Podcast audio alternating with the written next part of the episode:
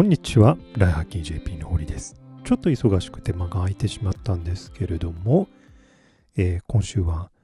ずっとね、論文とかを読み込んだりしていまして、過去の論文もそうなんですけれども、ここ1年ぐらいにね、起こったこととかそういったものを全部フォローすることに、えー、非常に忙しくしていたんですけれども、この度ですね、えー、論文を読み込んで、そのデータを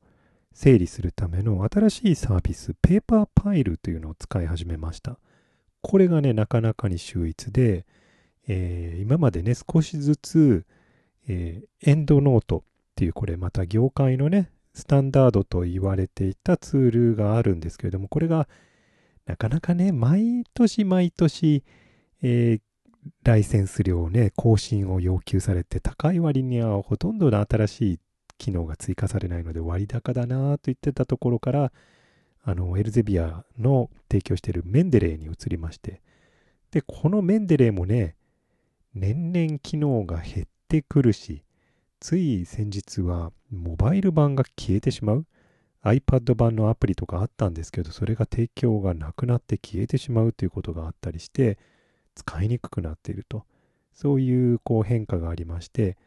えー、なんか別のものに移行できないかなというのを探していたところにこのペーパーパイルっていうのをやってきたので、なかなかね、嬉しく思っているところです。私もう一つツールを使っていて、これは Mac の方で非常にね、デザインも良くて機能も高かった Papers というアプリを昔は使っていたんですけれども、この Papers、えー、後にね、ReadCube という別のサービスに買収されまして、買収されて以来、すごくインターフェースが悪くなっちゃったんですよね。今も細々と開発は続けられているんですけれども、まあ、インターフェースは悪くなるし、開発は遅いし、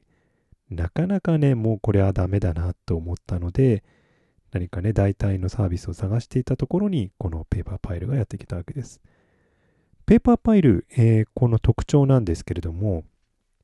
Mendeley とか、 EndNote とか、 Papers は、基本的にデスクトップのアプリがありました。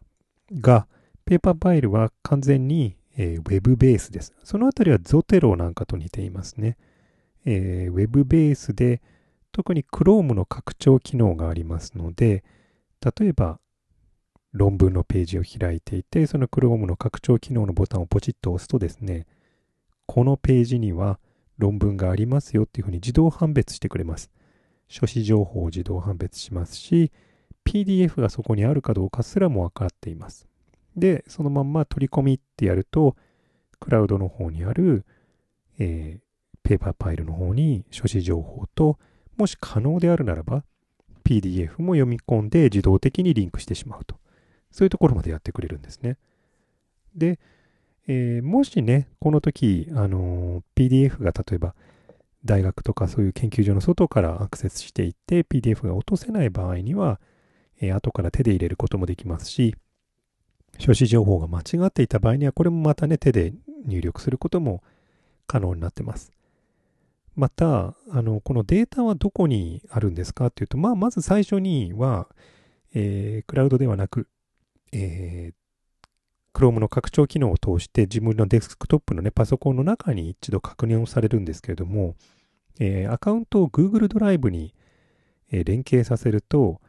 この情報がすべて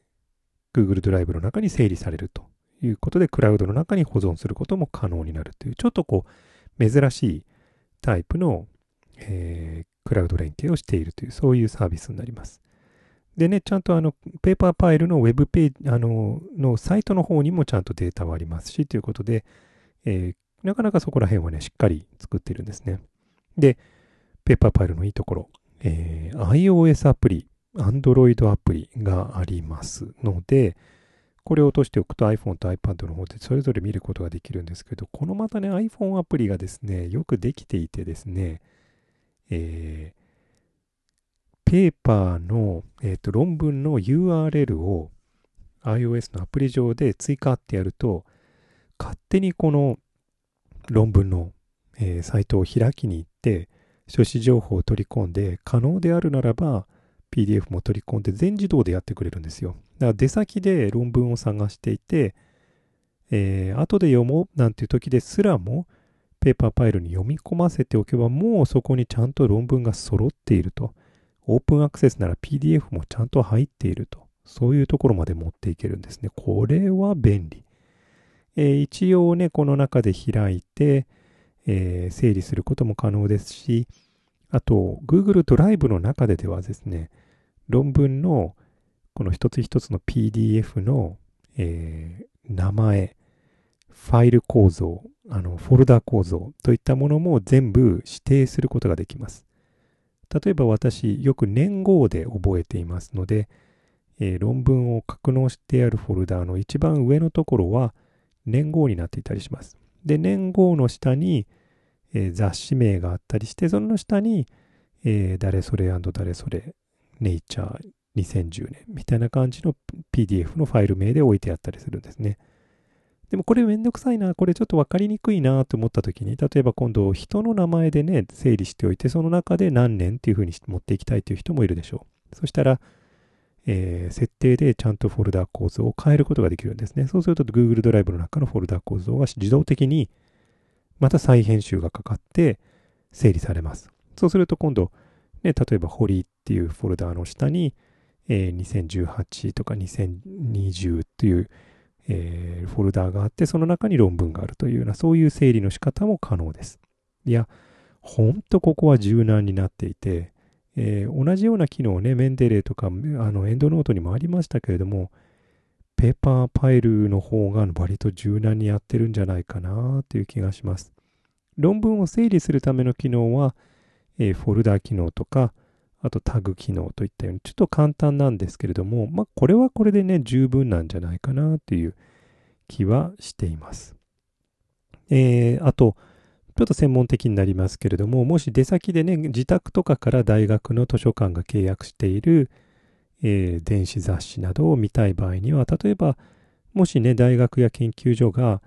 その図書ルームの、えー、契約を外でも見ることができるように、プロキシとかをね、設定している場合には、それを入れさえすれば、あの、出先からでも、論文の情報にアクセスして PDF を見ることも可能という、そういうことができますので、えー、なかなかいいです。まあ最近はね、えー、リモートワークやってる場合でも、外から VPN でつながってるってことが多いと思いますので、その場合にはね、全然問題なく、VPN でつないで、で、大学の図書館を普通にね、学内欄で見てるかのように見て、その状態でペーパーファイルに追加すれば、普通にあの PDF も